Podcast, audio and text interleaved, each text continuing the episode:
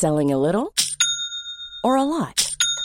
Shopify helps you do your thing however you cha-ching. Shopify is the global commerce platform that helps you sell at every stage of your business. From the launch your online shop stage to the first real life store stage, all the way to the did we just hit a million orders stage. Shopify is there to help you grow. Shopify helps you turn browsers into buyers with the internet's best converting checkout.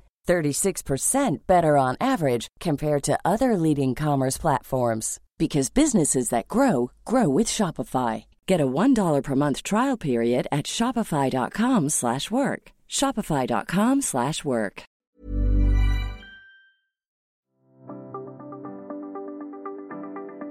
El liderazgo comienza con la capacidad que tenemos de liderarnos a nosotros mismos. Es tomar control de lo que podemos tomar control. Es entender que tenemos un potencial gigante. Es decidir que la suerte se mueva en nuestro favor. En el podcast Liderazgo Hoy sabemos que si queremos lograr algo grande en la vida, necesitamos de otros. Necesitamos liderar, influir, inspirar, transformar. Es entender que la vida no es sobre mí, sino sobre nosotros. Es convencerse de que al frente de nosotros tenemos una gran aventura, algo que nos llama, que nos enciende el corazón y nos dice que allá afuera hay algo grande, esperando a que le digamos sí. Y que el éxito es inevitable. Bienvenido y bienvenida al podcast Liderazgo Hoy con Víctor Hugo Manzanilla. Los mejores días de tu vida están al frente de ti. Hola, ¿qué tal? Te habla Víctor Hugo Manzanilla del podcast Liderazgo Hoy. Estoy súper contento de estar aquí una semana más hablando sobre productividad, sobre liderazgo, sobre negocios. Y esta semana quiero traerte un tema que me impactó muchísimo por una reunión que tuve la semana pasada, que conectó con una reunión que tuve la semana antepasada. Y como que esas dos historias que te voy a contar ahora conectaron y dije, wow, eh, eh, tengo que hacer un podcast respecto de contarle a las personas que siguen el podcast Liderazgo hoy qué es lo que está pasando por mi cabeza o qué historias realmente me han inspirado en estas últimas dos semanas. Y por eso quise hacer este podcast hoy que se llama El pequeño paso que te llevará a resultados extraordinarios. El pequeño paso que te llevará a tener resultados extraordinarios. Hace un par de años en este podcast yo hablé de un concepto que no lo inventé yo, sino que lo aprendí, pero que realmente me ayudó a entender muchísimo lo que era la filosofía del éxito, ¿verdad? Y lo que era esa relación que existía entre esfuerzo y resultado. Porque si, si tú estás escuchando este podcast, eres una persona que está buscando alto nivel de resultado. Sin embargo, muchas veces estamos escuchando podcasts como esto porque no hemos alcanzado los resultados que queremos y sentimos que, bueno, estamos buscando qué será lo que me está fallando, qué será lo que no estoy haciendo al máximo, sigo haciendo lo que estoy haciendo por más meses o cambio lo que estoy haciendo, pero, pero hay, como una búsqueda de qué está pasando que no estoy teniendo los resultados que, que quiero obtener. Y en algunos casos, aunque nos está yendo bien, queremos simplemente buscar inspiración y motivación en poder seguir en este camino de lucha y trabajo duro. Entonces, este concepto que realmente transformó la manera como yo veía eh, la relación entre los resultados y el, y, el, esfuerzo, lo escuché hace varios años en un evento de Tony Robbins y él, y él decía lo siguiente, él decía de que si tú eres una persona que el esfuerzo que tú le pones a alguna tarea, a tu trabajo, a tu negocio, es un esfuerzo mediocre, tus resultados van a ser desastrosos. Eh, y él básicamente lo que decía aquí era que tus resultados siempre van a ir un paso atrás de tu esfuerzo. Si tú, por el contrario, eres una persona que da o coloca un esfuerzo bueno, haces un buen esfuerzo en lo que estás haciendo, vas a obtener resultados mediocres. Nuevamente, ¿por qué? Porque los resultados siempre van un paso atrás de los esfuerzos o del esfuerzo. Si tú quieres o si tú pones un esfuerzo excelente, es decir, te esfuerzas con excelencia, tus resultados van a ser buenos. Víctor, ¿por qué? Nuevamente repito lo mismo, porque los resultados siempre van un paso atrás del esfuerzo. Donde viene el, gran, el, gran salto cuántico, llamémoslo así, como dicen en inglés, el gran breakthrough, es cuando tú pones resultados, cuando tú pones, perdón, un esfuerzo extraordinario, los resultados que tú obtienes no son resultados excelentes, son resultados extraordinarios también. Entonces, cuando tú pones un esfuerzo mediocre o bueno o excelente, tus resultados siempre van a estar un paso atrás, es decir, o desastrosos o mediocres o buenos. Pero cuando tú colocas un esfuerzo extraordinario, tus resultados terminan siendo extraordinarios. Entonces, es un concepto que se ha hablado muchas veces, lo hay muchos libros, algunos libros lo llaman, eh, tú sabes, los dos milímetros, la milla extra, este, dar un poco más, dar más valor del que se espera, pero al final el concepto es simplemente cómo, cómo tú llegas a un nivel de excelencia y luego que estás al nivel de excelencia das un poquito más, un poquito más de lo que se considera excelente para que tú realmente eh, caigas en esa categoría de esfuerzo extraordinario que te va a llevar a resultados extraordinarios. Y la pregunta que muchas veces tenemos que hacernos nosotros frente a nuestro, en nuestro trabajo, en nuestro negocio, en nuestro día a día, en nuestras labores como padre o pareja, esposo, esposa, como hijo, eh, todo lo que hacemos, estoy yo esforzándome de una manera extraordinaria en todo lo que hago o he permitido en mi vida, me he dado el permiso de hacer esfuerzos mediocres o buenos o inclusive, o inclusive perdón, mantenerme en el nivel de excelente. Porque esa es la pregunta que tenemos que hacernos cada uno de nosotros. Si nosotros hemos eh, desarrollado nuestra vida o hemos permitido en nuestra vida tener un estándar de mediocridad o un estándar de simplemente, bueno, yo voy a hacer lo, bueno, es decir, lo mínimo que se considera bueno. Eh, y, eso lo, yo, yo lo veía muchísimo, por ejemplo, cuando en mi carrera profesional, yo vi muchísimo, por supuesto, las personas que tenían, las personas que ponían un trabajo mediocre, esas personas no duraban mucho en ningún equipo, terminaban despedidas, terminaban afuera, pero sí había muchas personas que ponían resultados buenos. ¿Qué se refería con buenos? Bueno, lo mínimo, aquella persona que, ok, esto es lo que a mí me pagan por hacer y a mí me pagan por llegar aquí a la oficina a las ocho y media de la mañana o a las nueve y salir a las cuatro y media o a las cinco y esas eran personas que, bueno, mira, llegaban a las ocho y media, ni un minuto más ni un minuto menos, y se iban a las cuatro y media o a las cinco, ni un minuto más ni un minuto menos, y hacían exactamente lo que se les pedía. Bueno, esas personas eran personas que eran buenas, entre comillas, hacían lo que se pedía, llenaban las expectativas básicas de lo que era el rol, pero eran personas que nunca llegaban más allá. Eran personas que no podían progresar. Y es muchas de esas personas se hacían preguntas como, oye, ¿por qué a mí no me han subido el sueldo lo suficiente? ¿Por qué yo no he tenido los resultados que espero? ¿Por qué a mí no me han ascendido como yo merezco que me asciendan? Y no se daban cuenta que eran personas que no estaban elevando su nivel de desempeño un poco más allá. Cuando uno va al gimnasio, cuando uno va a hacer ejercicio, cuando uno sale a correr, ¿eres una persona con una mentalidad de voy a dar un poquito más? ¿O eres una persona con la mentalidad que siempre estás tratando de buscar el atajo, eh, siempre estás tratando de, ver cómo eh, juegas el sistema para hacer el mínimo esfuerzo y tratar de tener el mejor resultado.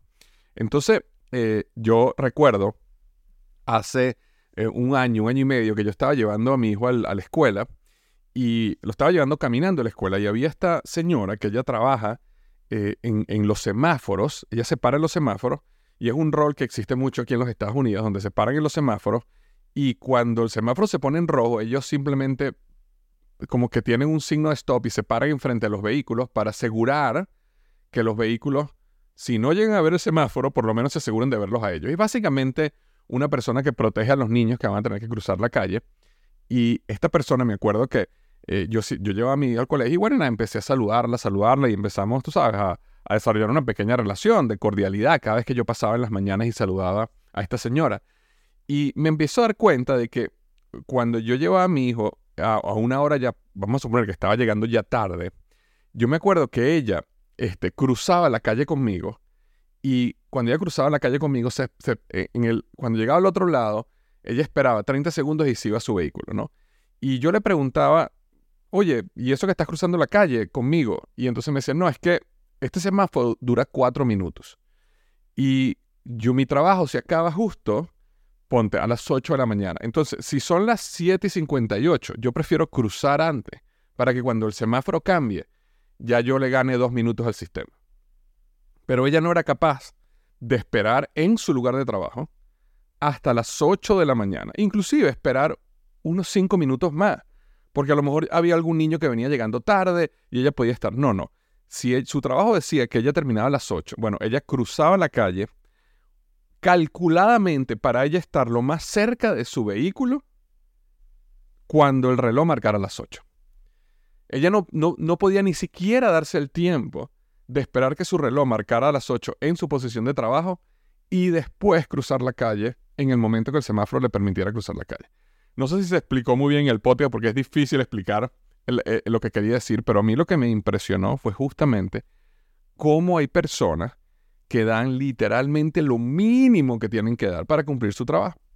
Entonces, así como cuento estas historias, o esta historia, esta semana me enfrenté a unas historias que me impactaron muchísimo y que eh, quería comentarte hoy como manera de inspiración, como manera de guía, como manera de ejemplo de lo que se puede lograr cuando nosotros eh, nos enfocamos en dar resultados extraordinarios. Y, una de las cosas que yo siempre me acuerdo cuando hablo de este tema, y me, llama, me, recuerda con mucho, con mucho, digamos, emoción, es que yo, yo recuerdo que mi papá siempre que nosotros íbamos a un baño público, él después de lavarse las manos en un baño, bueno, en cualquier baño, puede ser público eh, o de alguna casa, lo que fuera, pero bueno, normalmente yo estaba al lado de él en, algunos casos cuando estábamos en un baño público. Y entonces estábamos en un baño público, cuando él se lavaba las manos, él tomaba eh, una servilleta, eh, este, una de estas toallas de papel, y él limpiaba siempre el lavamano, limpiaba el área al lado del lavamano. ¿Sabes? Cuando uno se lava las manos en un baño público, uno, uno salpica todo lo que hay alrededor y uno le cae jabón a todo y no solo uno, ¿no? Sino que está así, porque todo el mundo en los baños públicos actúa de esa manera.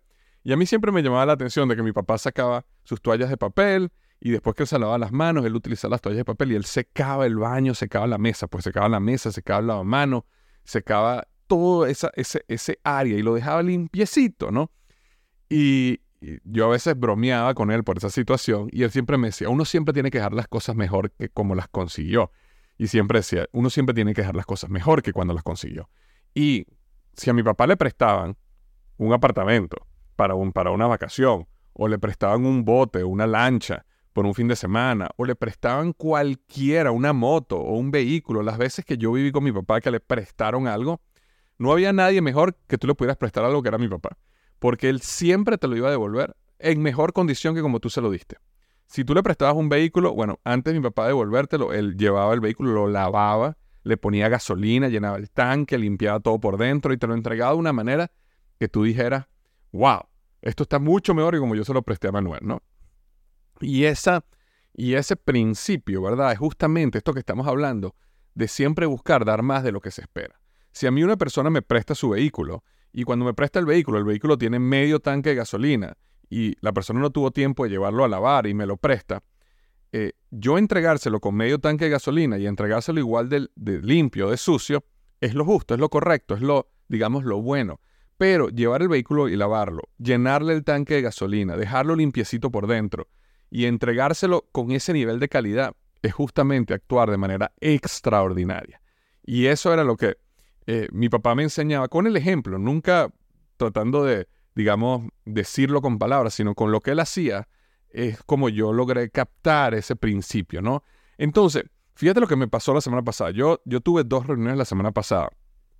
Una fue con un amigo este, llamado Gustavo Herrera. Gustavo Herrera es una persona que a mí me impacta mucho su crecimiento. Hace tres años, por una historia muy larga que no vale la pena contar aquí en el podcast, yo me reuní con él a tomarme un café.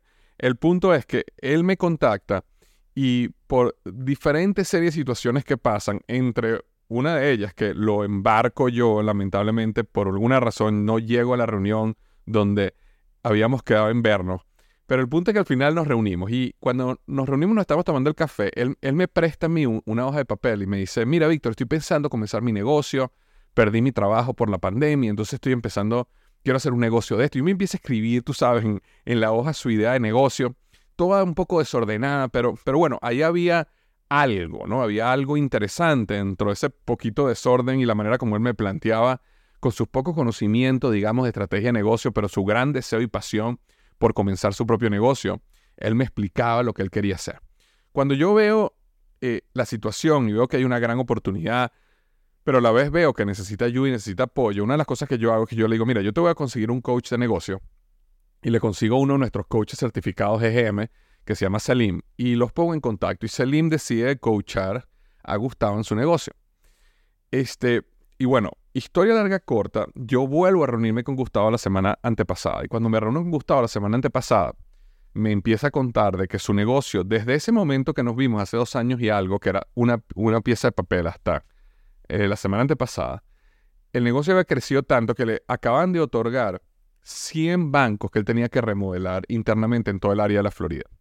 En total tenía, solo en ese cliente, y, tiene varios clientes así, pero solo en ese cliente me estaba contando con emoción que tenía que remodelar 130 bancos desde aquí hasta marzo, completamente full remodelando todos estos bancos. Entonces una de las cosas que me llama mucho la atención es, oye, ¿cómo hiciste para conseguir ese exitazo? ¿no? ¿Cómo hiciste para lograr que a ti te dieran 130 bancos. Y bueno, hay muchas cosas que al final llevan a, que se logre una negociación de esta magnitud y que un negocio pueda crecer tanto. Pero una de las cosas que a mí me llamó más la atención, que es la que quería compartir contigo hoy en el podcast, es que él me cuenta esta historia. Él me dice, mira, yo empecé a trabajar con esta compañía, que es la que se encargaba de decidir quién le iba a hacer la remodelación a los bancos, y esta era una compañía que quedaba en Indiana. Yo eh, me había tratado con ellos siempre por llamadas telefónicas, emails, y ellos me habían dado uno que otro banco para yo ir, remodelándolo. Lo, había hecho con una, con una excelencia, o sea, lo había hecho muy bien. Pero yo me preguntaba cómo yo, cómo yo podía dar más, cómo, cómo, porque él, él sabía que ellos tenían muchísimo más negocio. Pero, ¿cómo hacía yo para asegurarme de que ellos me vieran a mí como esa oportunidad de darme todo ese negocio? Entonces, él empezó diciendo, ¿cómo yo puedo agregarles valor a ellos de una manera inesperada? Algo que ellos no esperan. Entonces él empezó a darse cuenta cuáles eran los problemas que ellos tenían con cuando ellos asignaban un proyecto como este. Por ejemplo, cuando ellos te asignaban a ti un proyecto para remodelar un banco, ellos tenían que mandar materiales de construcción y remodelación a algún lugar. Ellos mismos tenían que conseguir un, almacén, llevarlo a ese lugar, entregarlo a ese lugar, cuidarlo en ese lugar, a entregárselo a las personas que iban a hacer la remodelación, como Gustavo, el amigo mío. Y Gustavo dice, por, mira, vamos a hacer algo. Yo me encargo del almacén, no te preocupes, yo voy a rentar un almacén, mándame las cosas a mí, yo me encargo de organizarlas, yo me encargo de protegerlas, yo me encargo de buscarlas cuando yo las necesite. Entonces te quito ese problema de la cabeza. Entonces fíjate, era una manera que él estaba agregando un valor adicional a estas personas. Pero no solo eso, una de las cosas que me impactó fue que él un día decide, ir a Indiana. Es decir, él pagó su pasaje, pagó su noche de hotel y se fue a Indiana a reunirse con ellos cara a cara, a conocerlos. Y cuando él llega a Indiana, estas personas, una de las cosas que le dicen es, oye Gustavo, ¿sabes algo? Nunca nadie, nadie había viajado a nuestro pequeño pueblo en Indiana a conocernos y a conversar con nosotros cara a cara. Es decir, él tomó la decisión de hacer algo extraordinario. Viajar, pagar su pasaje, pagar su noche de hotel, y estar ahí y conocerlo, simplemente conocerlo. Pero fíjate algo, no solamente conocerlo, sino que él fue a una tienda por acá, una tienda donde venden como un Office Depot o un Walmart, y él compró unas agendas. Y él conocía quiénes eran los, digamos, el equipo de liderazgo de esa compañía, el equipo que trabajaba con él. Y él compró unas agendas bien bonitas y a todas les puso el nombre, les mandó a, a hacer el nombre, lo que llaman embedded, el nombre en la portada de la agenda. Entonces, él no solo se llegó allá para conocerlo, sino aparte les llevó un detalle. Le dijo, mira, aquí tengo una agenda para cada uno de ustedes, cada una está con el nombre de ustedes. Y él me decía a mí, Víctor, eso, hacer esa agenda y colocarles el nombre me costó menos de 10 dólares la agenda. Y esa, ese esfuerzo extraordinario transformó en qué? Se transformó en que estas personas dijeron, wow, esta persona la conocemos, nos viene a visitar, hace un trabajo excelente, nos quiere apoyar, dale todos los bancos a él. ¿Para qué vamos a tener más personas? Dale todos los bancos a él del área de la Florida, del sur de la Florida y que él los maneje. Y eso lo llevó a, él a tener un negocio donde ahorita, nada más con ese cliente, 130 bancos remodelando. Pero fíjate cómo no fue simplemente un golpe de suerte, no fue simplemente este, que él tuvo una estrategia o que él bajó los precios y les, y les dio el mejor precio. Fue una mezcla de muchas cosas, entre ellas dando más de lo que se esperaba en las áreas donde ellos no se imaginaban que él iba a dar más de lo que esperaba. Entonces tú te preguntas, ¿cuánto cuesta un viaje de Orlando, donde él vive, a Indiana? probablemente 300, 400 dólares. ¿Cuánto cuesta una noche de hotel? Probablemente 200 dólares. ¿Cuánto cuesta las comidas durante un día? Probablemente 100 dólares. Más las agendas, digamos, otros 100 dólares. Entonces al final, él se gastó entre 500 a 800 dólares en este viaje que representó 130 bancos de trabajo. Un negocio que vale varios cientos de miles de dólares. Pero la estrategia cuál fue? Voy a dar siempre más de lo esperado. Voy a sorprenderlo. Entonces, esa es una historia que quería contarte porque me impactó mucho. Esta es una historia real de una persona de carne y hueso que yo conozco, que me la contó la semana antepasada. Ahora fíjate esta otra historia. Tengo un gran amigo, que por cierto lo entrevisté y aprovecho aquí para hacer un paréntesis, lo entrevisté en mi nuevo podcast que se llama El Emprendedor del Millón. Si tú eres un emprendedor, una persona de negocio y quieres aprender de personas que han construido negocios de más de un millón de dólares, debes ir y debes eh, suscribirte ya mismo al podcast El Emprendedor del Millón. Ese es un podcast donde cada semana yo voy a entrevistar a un emprendedor nuevo que su negocio factura más de un millón de dólares. ¿Por qué decidió hacer ese podcast? Porque quiero entrevistar a emprendedores de carne y hueso, personas de negocio de carne y hueso. No quiero entrevistar personas que dicen ser muy exitosas o personas que saben mucha teoría de negocio, sino personas que realmente han construido negocios exitosos. Y la manera como lo he definido es, primero tienes que facturar mínimo un millón de dólares al año para tú poder ser parte de ese podcast. Así que si estás interesado en escuchar lo mejor de lo mejor de las personas que han facturado más de un millón de dólares, suscríbete ya mismo, totalmente gratis, al podcast El Emprendedor del Millón. En la misma plataforma donde tú escuchas este podcast, ahí puedes escuchar El Emprendedor del Millón con Víctor Hugo Manzanilla. Ok, bueno, una de las personas que entrevisté en ese podcast se llama Luis Teijón. Luis Teijón es una persona que yo conocí hace varios años, estudiante de uno de mis programas, comenzando su negocio. Luis Teijón tiene un negocio muchísimo más grande de un millón de dólares. Pero la historia que quería contarte era que uno de estos contratos que él había tenido, que era un contrato, por cierto, de un millón de dólares, es solo este contrato, era un contrato de un millón de dólares, llega un momento donde él está trabajando con esta compañía y él perdió el contrato. O sea, las personas, por una razón, explicamos eso a detalle en el episodio del podcast, deciden frenar el contrato, pausar el contrato y deciden mover el contrato a una compañía en otro país que estaba cobrándoles muchísimo menos, ¿verdad? Entonces, básicamente, él se encuentra en un momento donde él pierde el contrato, uno de los contratos más grandes que tenía en su empresa.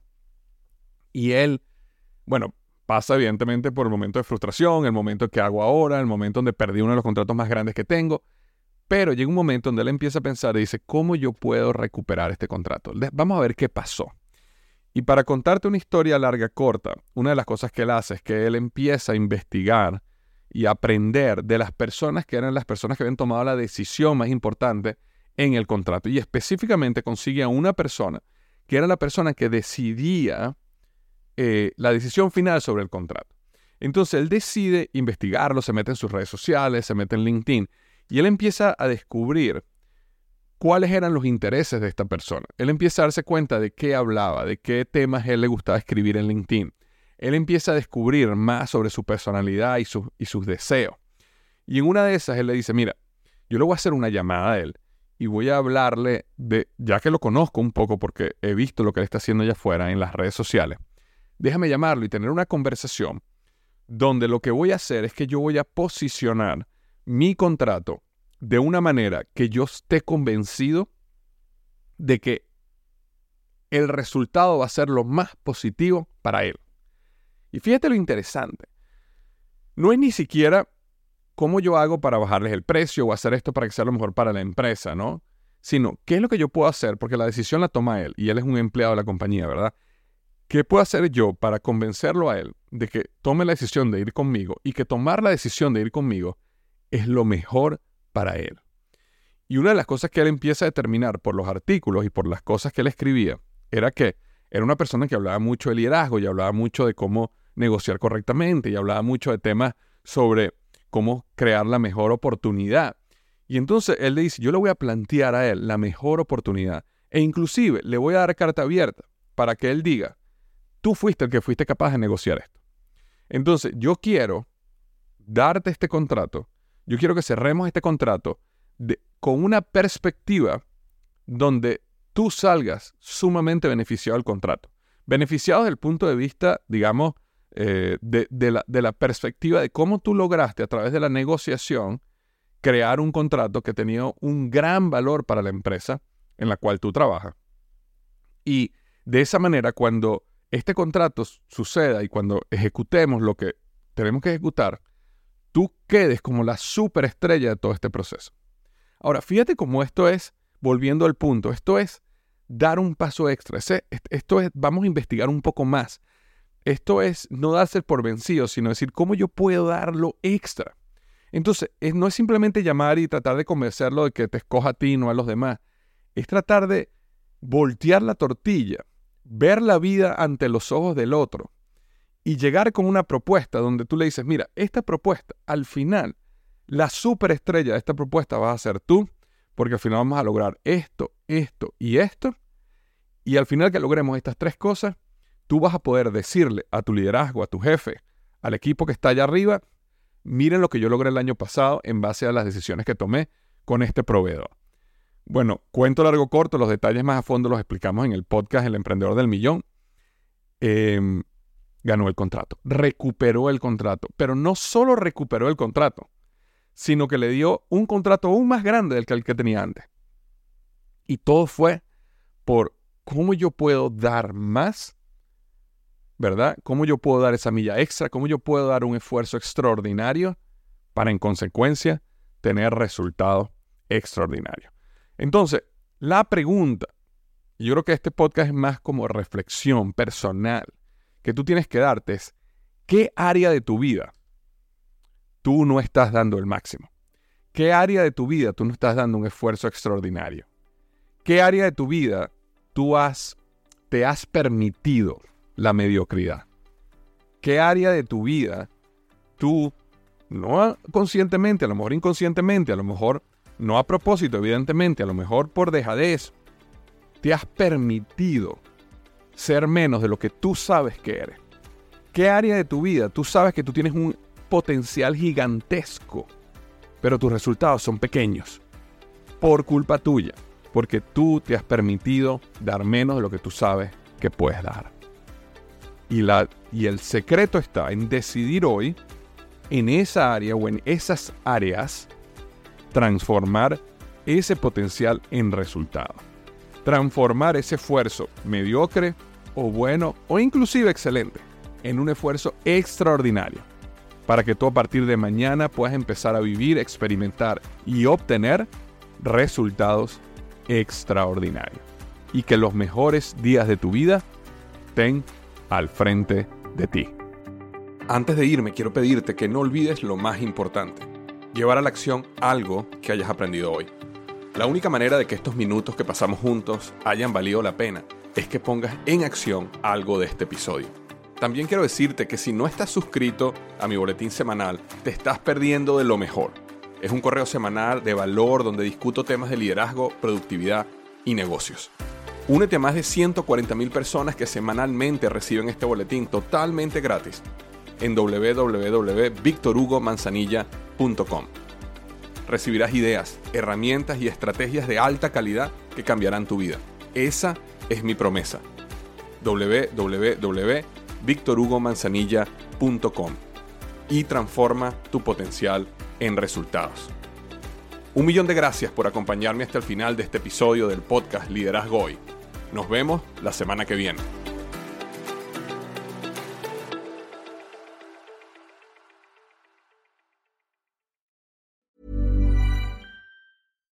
Deserves the best, and there's no better place to shop for Mother's Day than Whole Foods Market. They're your destination for unbeatable savings, from premium gifts to show-stopping flowers and irresistible desserts. Start by saving 33% with Prime on all body care and candles. Then get a 15-stem bunch of tulips for just $9.99 each with Prime. Round out Mom's menu with festive rosé, irresistible berry chantilly cake, and more special treats. Come celebrate Mother's Day at Whole Foods Market.